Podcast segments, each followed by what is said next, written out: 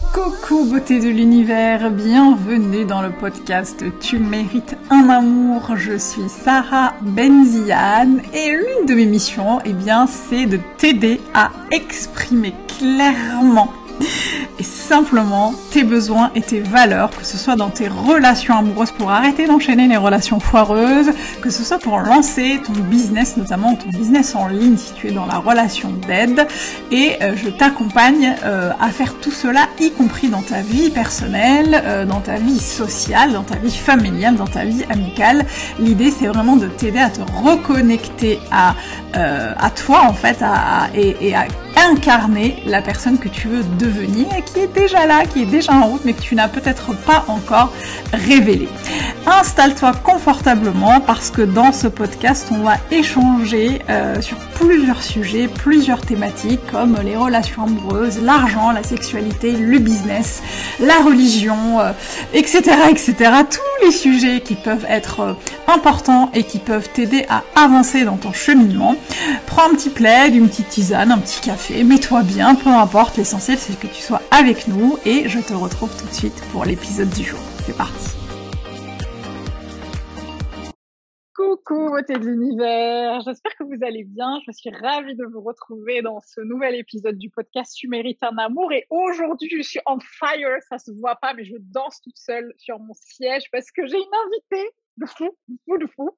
Je suis trop contente. Je suis excitée. J'ai une invitée exceptionnelle. J'ai le privilège et l'honneur de recevoir aujourd'hui Maya Sana du compte Maya Sana, euh, qui me fait l'honneur aujourd'hui euh, de venir discuter avec moi d'un sujet qui est hautement important.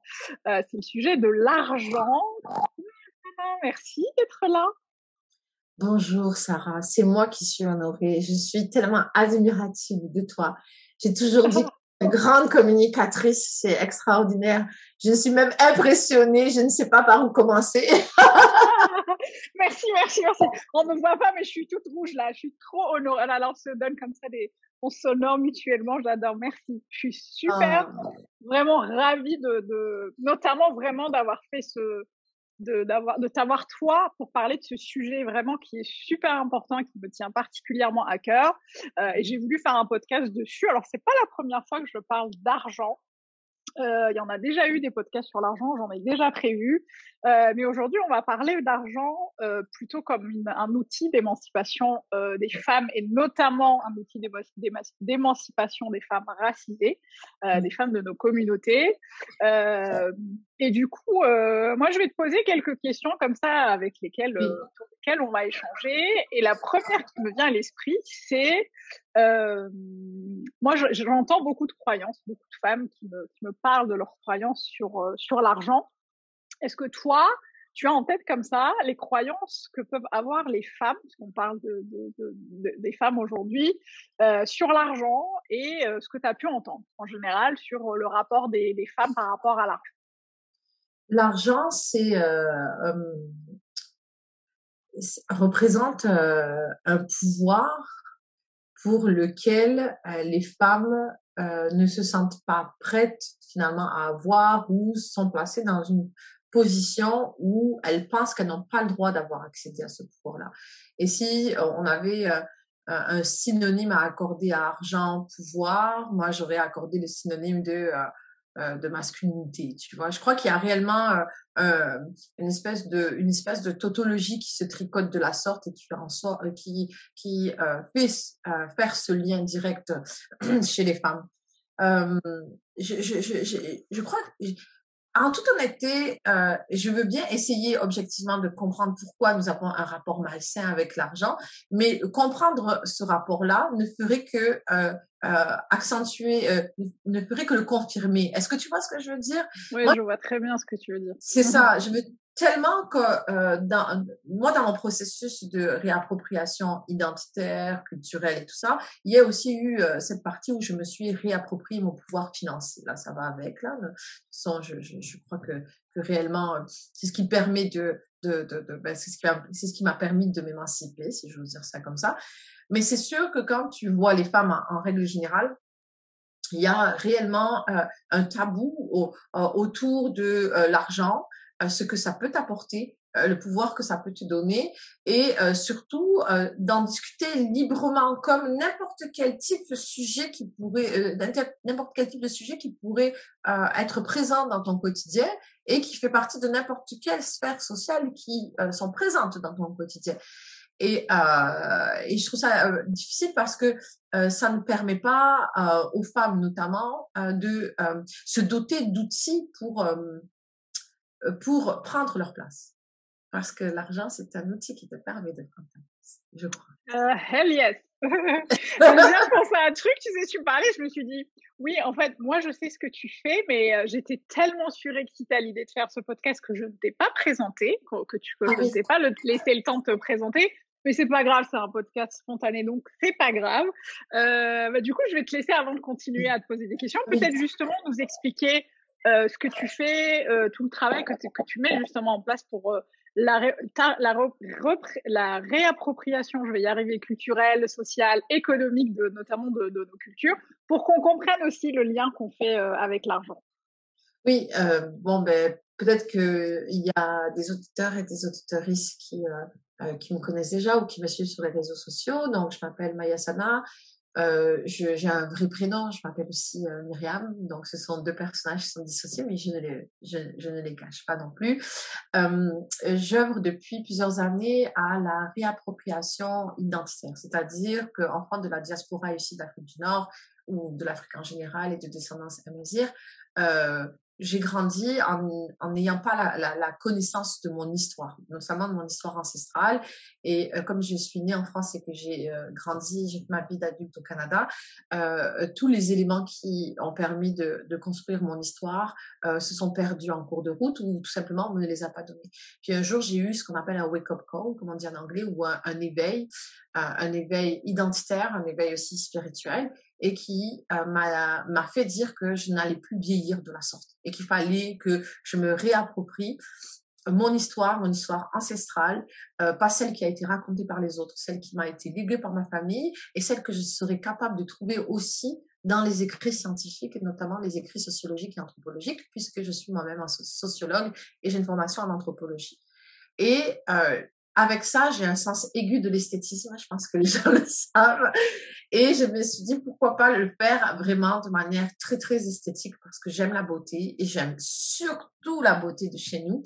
Et euh, dans la réappropriation euh, identitaire, il y a toute la partie euh, qui concerne aussi l'émancipation et la réappropriation de soi dans son quotidien.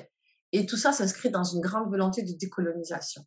Et pour moi, euh, la décolonisation de son état d'esprit, la réappropriation de son état d'esprit, c'est un lifestyle, c'est un style de vie. Et donc, toutes les sphères de ma vie sont touchées. Autant dans ma spiritualité que dans ce que je vais mettre dans ma bouche, ce que je vais manger, euh, ce que je vais acheter, la voiture que je vais choisir, euh, la maison que je vais mettre sur euh, ma tête. Tout ça, tout ça va être teinté de mon identité ancestrale tout en jouant avec les codes euh, de euh, la société dans laquelle je suis née, qui m'a euh, accueilli. Moi, pour moi, elle m'a pas accueilli parce que pour moi, je, je me donne un privilège d'être dans la société aussi. Là, ça aussi, j'ai décolonisé ça. Euh, je dois rien à la société qui m'a accueilli. Au contraire, elle me doit. Là, tu sais, c'est ça aussi, ça fait partie du processus. Mais euh, tous les matins, quand je me lève, comme je dis à chaque fois, quand je me regarde dans le miroir, je sais d'où je viens parce que j'ai des éléments forts dans mon expression euh, et ma présentation du monde, mais je suis très très très euh, capable de jouer avec les codes ultra modernes de notre société, c'est-à-dire euh, savoir négocier un contrat, faire mes impôts, savoir utiliser les réseaux sociaux, savoir utiliser ce qu'on appelle être capable de, de, manipuler le savoir élitiste par une euh, je pense, une maîtrise de, de, la communication écrite comme je l'ai fait. Je suis un auteur, une auteure, une auteurice et je suis aussi une communicatrice. Donc, j'ai finalement pris le meilleur des dieux pour essayer de, de créer ma propre identité. Mais c'était très, très important pour moi de me lever le matin et de savoir toujours d'où je venais. Et ça, pendant longtemps, yes. je me levais le matin et je savais pas. J'étais ouais, un fantôme de Ouais, c'est ça. Ça résonne énormément euh, en moi. Merci pour cette présentation. Ça me parle, ça me parle, ça me parle.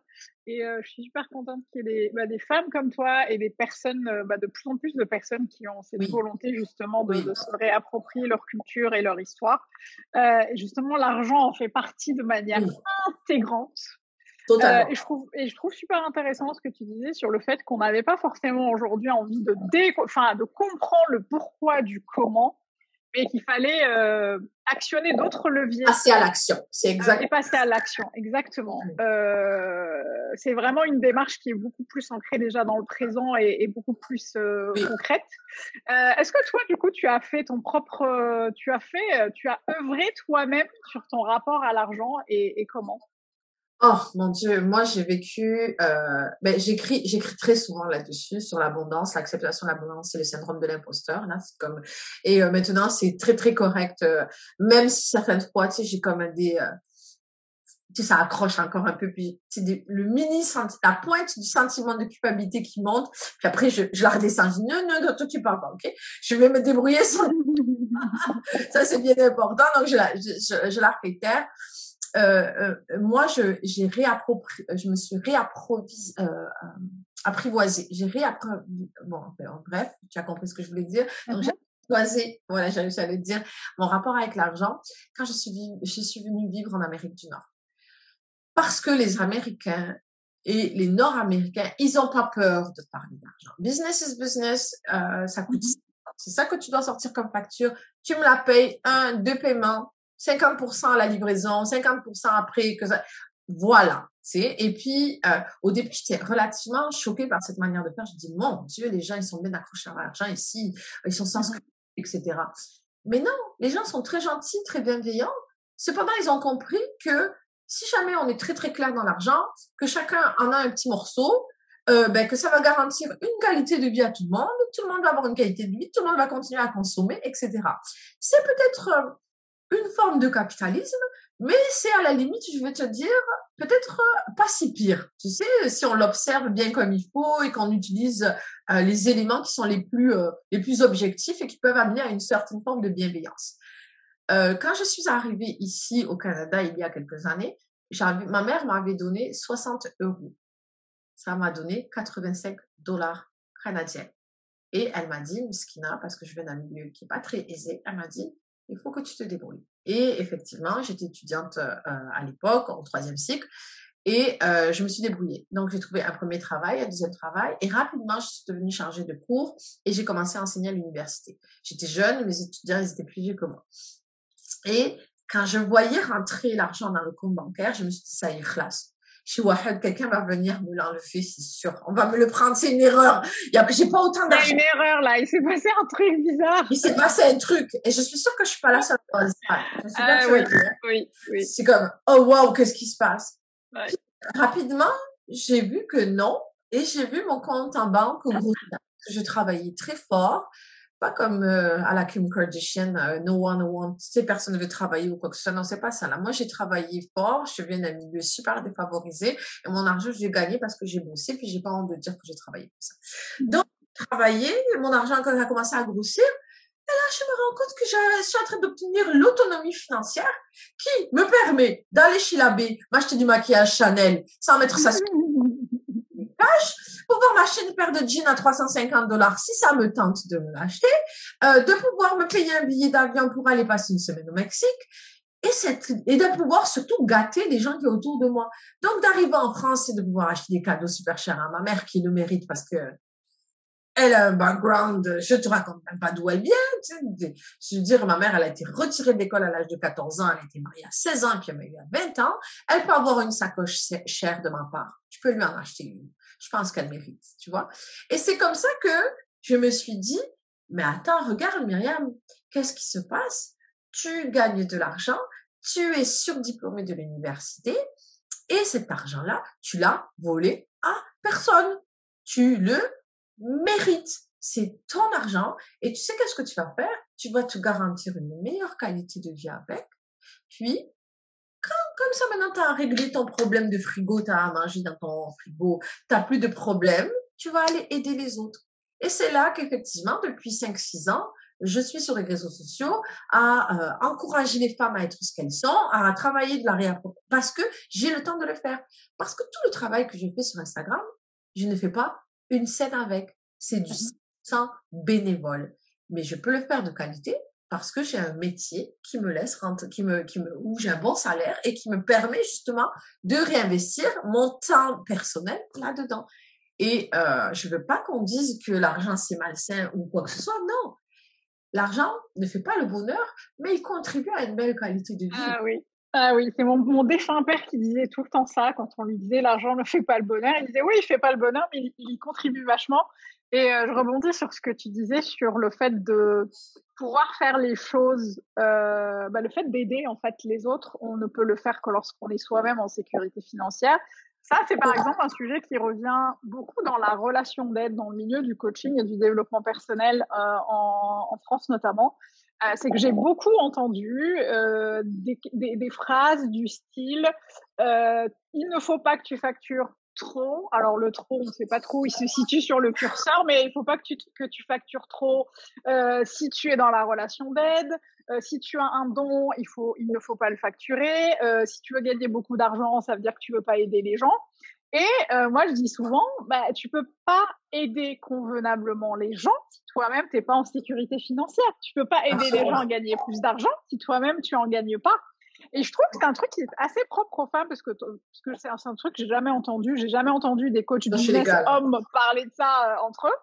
Et je voulais avoir ton avis là-dessus parce que tu vois, c'est un truc que j'entends souvent, c'est quand tu es dans la relation d'aide, ben, euh, c'est pas forcément compatible avec le fait de vouloir gagner beaucoup d'argent, ce que je trouve absolument absurde. C'est parce qu'il y a une hiérarchisation finalement des métiers et des domaines d'expertise. Et tous les domaines d'expertise qui vont être largement féminins ont moins euh, de valeur et euh, ont moins de, de, poids de considération. Et c'est peut-être pour ça, moi je, je le crois aussi, euh, si ça avait été euh, si la relation d'aide avait été largement dominée par les hommes, le discours aurait été différent.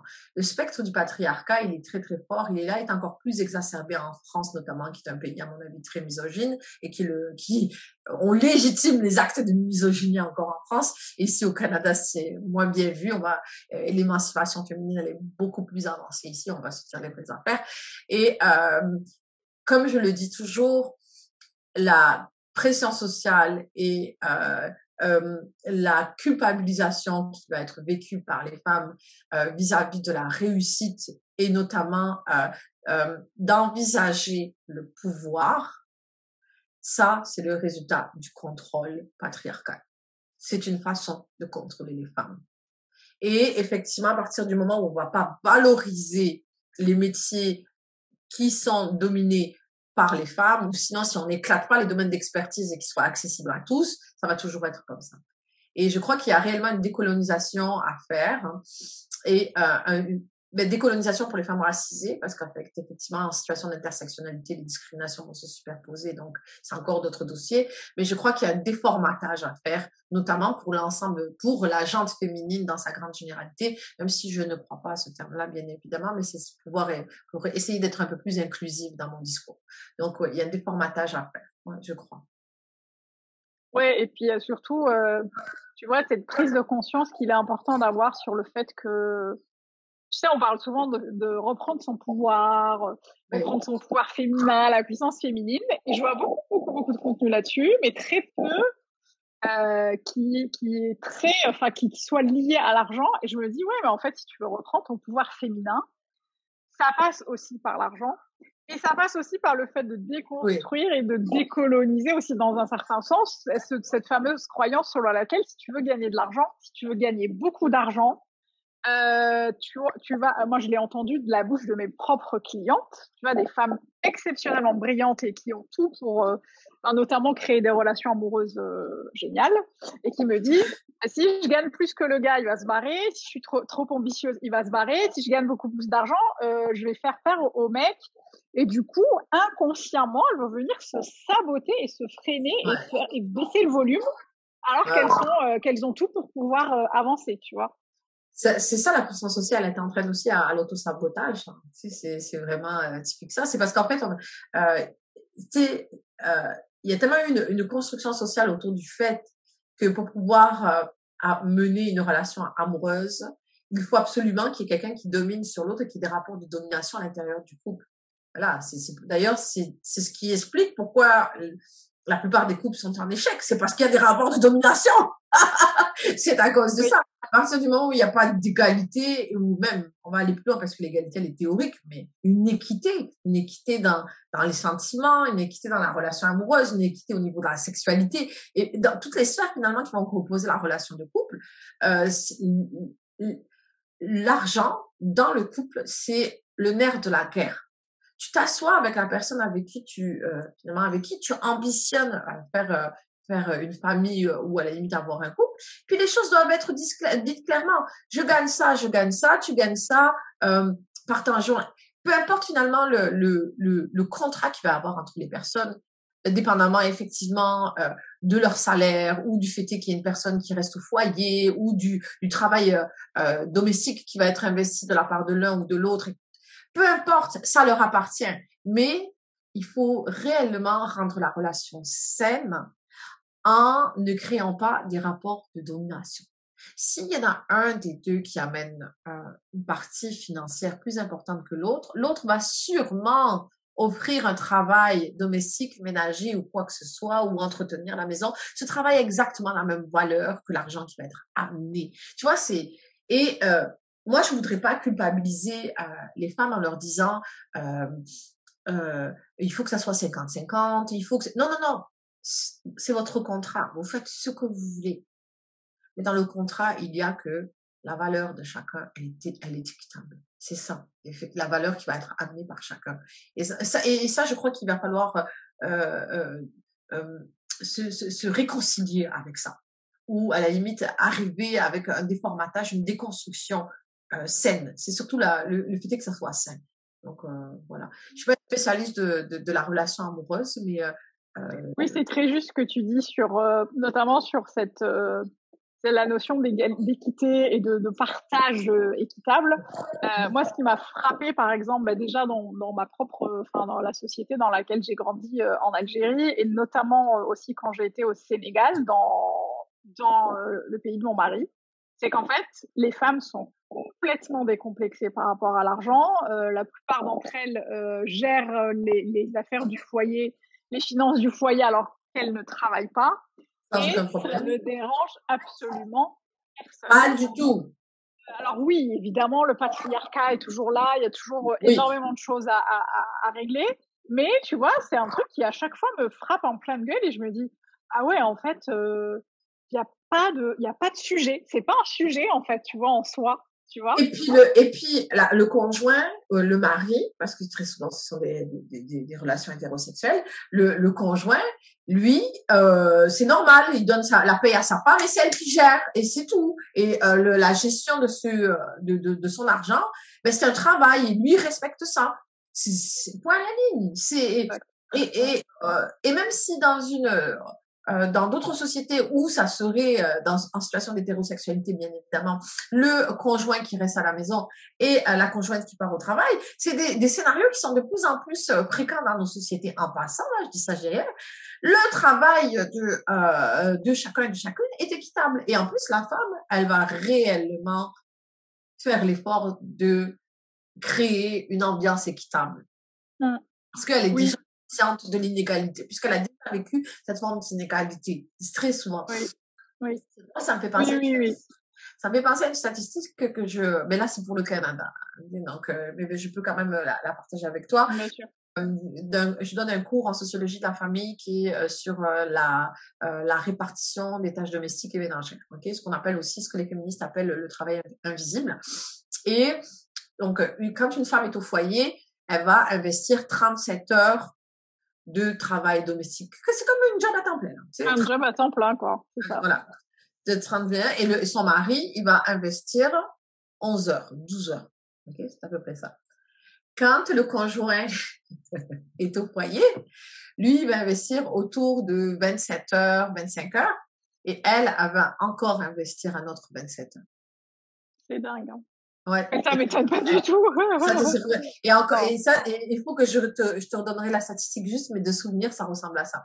Donc, ça veut dire ce que ça veut dire. C'est que même quand elle est son marché du travail et que c'est elle qui est la pourvoyeur, elle est tous, elle se sent obligée par la pression sociale de, elle aussi, faire, d'en faire, euh, d'en faire, faire euh, autant. autant. Ouais. Donc, ça veut dire ce que ça veut dire. Mmh.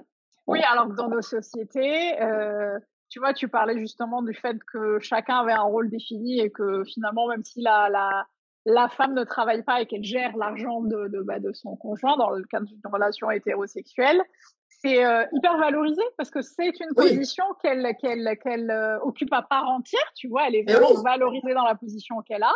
Et je trouve euh, que c'est intéressant ce que tu dis sur le fait de décomplexer, déculpabiliser et dé, d'enlever de, de, toute cette couche de honte, tu vois, autour de des questions d'argent, notamment dans le couple. Euh, et pour moi, effectivement, tu peux en parler de l'argent comme étant un outil de d'émancipation de la femme. Ça, ça, passe vraiment aussi par le fait d'accepter que quelle que soit la, la, situation de la femme dans le cadre de la société, parce que c'est une mini-société aussi, tu vois, le rôle, son rôle, euh, bah c'est super important de le faire en conscience et de et de et d'avancer, tu vois, en, en ayant conscience de tout ce qui se joue, de tout ce qui se passe. Euh, et pour moi, c'est important aussi.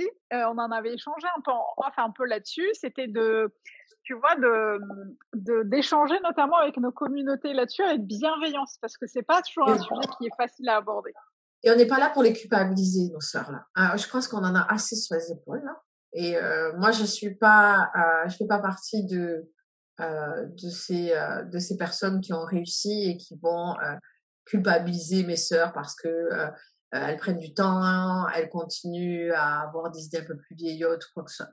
Pas du tout, ok? L'idée, c'est toujours de faire ça de manière progressive et que l'idée, c'est d'avoir toujours des mini, des micro-gains tous les jours. Tous les jours, ça va aller mieux. Jusqu'au moment où tu vas arriver à vivre l'expérience que tu as rêvé et qui correspond à ton idéal. Et c'est ça. Si aujourd'hui tu trouves que c'est trop difficile et que pour toi, ben le gain euh, que tu peux, qu'est-ce que tu peux, l'effort que tu peux faire, c'est de par exemple de dire à ton mari ou, à, ton conjoint, bon ben euh, euh, ce restaurant-là, on va diviser la facture en deux.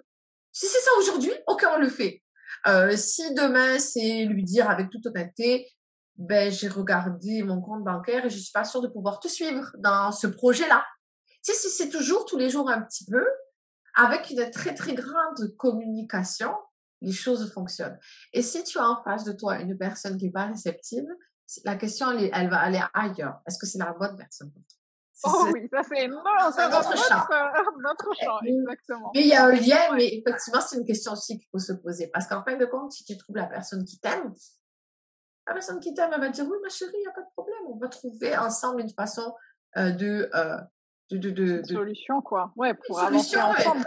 Saine équilibrée équitable. Parce que finalement la plupart du temps euh, c'est nous les femmes surtout nous les femmes racisées qui sommes tu l'as dit tout à l'heure les premières autrices de notre de notre sabotage.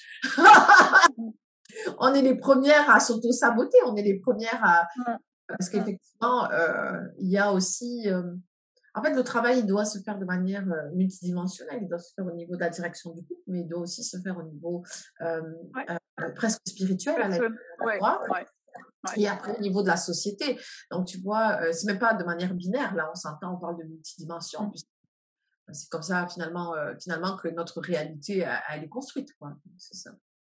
Oui, et puis tu sais, tu parlais de justement des, des, des de certaines euh, situations dans lesquelles la, la, femme gagne moins que son conjoint dans le cadre d'une relation hétérosexuelle. Mais ce qui va être aussi important, je pense, c'est aussi d'accepter qu'on puisse gagner plus que nos mecs, d'accepter que c'est OK et bah d'accepter que ça ne fait pas de nous, euh, tu vois, qu'il n'y a pas forcément d'étiquette à poser systématiquement sur des femmes qui gagnent plus. Euh, qu'elle ne devrait gagner. Tu vois, comme la société pourrait. Le, en fait, la société projette tellement de choses, notamment sur les femmes racisées. Dès qu'il y en a qui gagnent bien leur vie ou qui gagnent plus que leur conjoint, ça devient un truc un peu, euh, tu sais, genre la faille dans la matrice, il y a un truc qui, qui cloche. C'est pas, c'est pas possible. Ça devrait pas se passer comme ça. Alors que pour moi, c'est quelque chose qui, qui, qui, devrait être super important à poser et à, et à assumer, tout en bien, tout en bienveillance et, et sans culpabiliser. Mais c'est important de tu vois, de le garder en tête et surtout de donner l'exemple parce que ça ouvre aussi la voie à des femmes qui se seraient dit jusqu'à présent, faut pas que je gagne plus, faut pas que je monte le volume parce que sinon, on va me rejeter. La société va me rejeter. J'ai envie de dire à, mes sœurs qui vivent ce sentiment-là, ce, vraiment ce tourment-là, si pourquoi tu gagnes plus? C'est parce que tu as travaillé pour ça. C'est parce que tu as été diplômé pour ça. Pourquoi tu regardes pas ça d'abord et avant tout? Pourquoi tu te tapes pas sur l'épaule en disant, hey, j'ai passé six ans à l'université là, euh, envers et contre tout. Euh, j'ai traversé euh, les mailles du filet, je me suis tapé les profs racistes, je me suis tapé une administration qui a tout fait pour me saboter, pour me mettre des bâtons dans les roues. Puis je suis arrivée là, envers, j'ai soulevé la montagne au-dessus de ma tête. Et je suis là et je paie un salaire qui est raisonnable. Ce salaire raisonnable, il est là, il me permet de me garantir un confort, mais de garantir un confort autour de moi. Ma mère, je peux l'amener au restaurant, je peux lui acheter des cadeaux. Euh, mon père, je peux euh, le dépanner. Mon petit frère, je peux lui donner de l'argent pour qu'il aille mettre de l'essence dans sa voiture.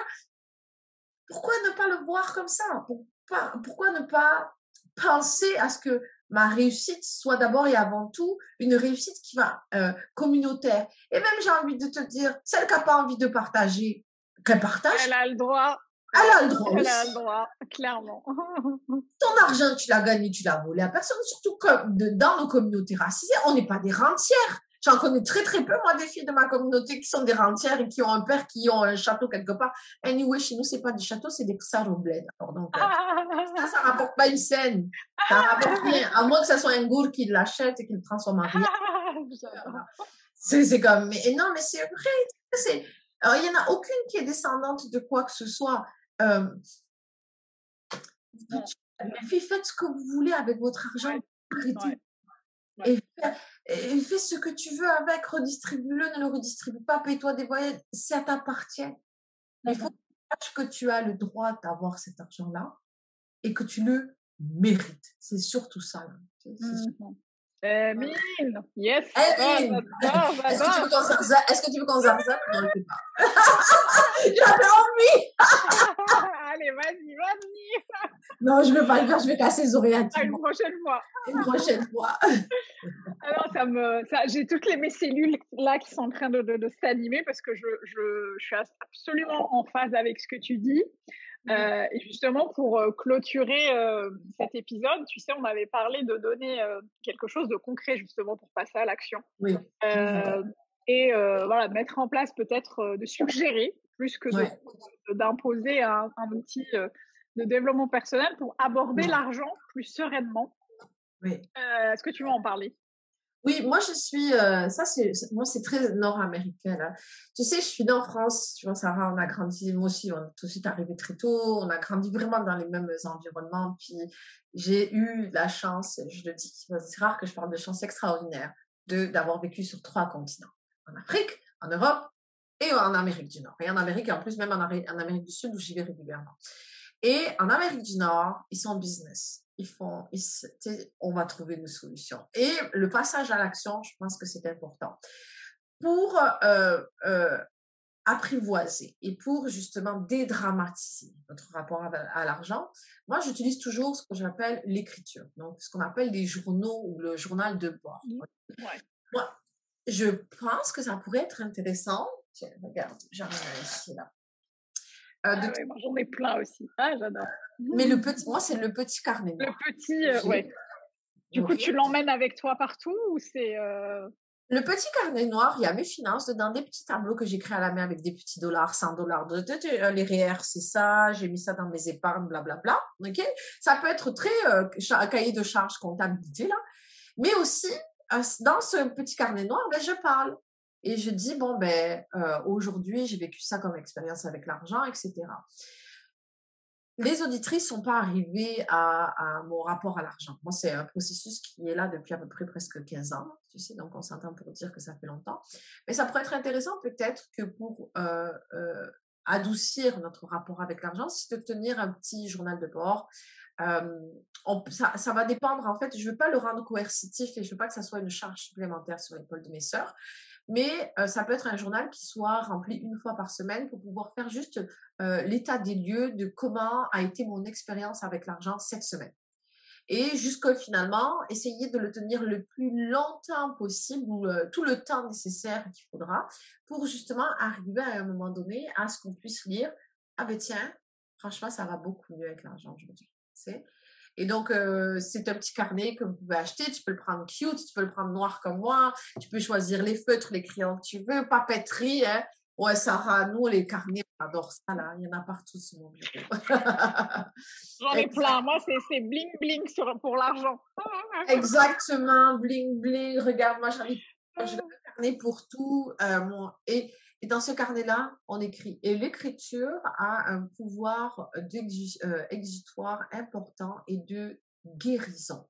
Et en passant par l'écriture, on va pouvoir guérir notre rapport qu'on a avec l'argent et accepter que de parler d'argent, négocier son salaire, avoir un compte bancaire avec euh, un petit peu fourni et ne pas avoir de dette, ça là, ça va garantir et largement améliorer notre qualité de vie. Et réellement, on mérite d'avoir une qualité de vie. Parce que on vient vraiment de loin. Et on ne va pas continuer encore à être comme ça. Et il est temps, effectivement, qu'on puisse, euh, nous aussi, euh, se placer sur l'échiquier de la réussite sociale comme les autres. On le mérite aussi. Mmh Merci, oh là là, j'adore, j'adore, j'adore. Et je, je, te rejoins parfaitement sur le carnet et sur l'écriture. Enfin, c'est tu, mmh. tu, tu, prêches quelqu'un qui est convaincu euh, à fond parce que ça, c'est quelque chose que je fais régulièrement à, mes, à, mes, à ma communauté, à mes clientes. Et c'est ça, ça peut paraître très simpliste et très anodin, mais le pouvoir, euh, c'est très puissant en fait, de pouvoir poser des mots sur les choses. Euh, et je sais qu'on le fait beaucoup. Moi, je connais beaucoup de femmes qui le font sur plein de sujets, mais elles ne pensent pas forcément à le faire sur l'argent.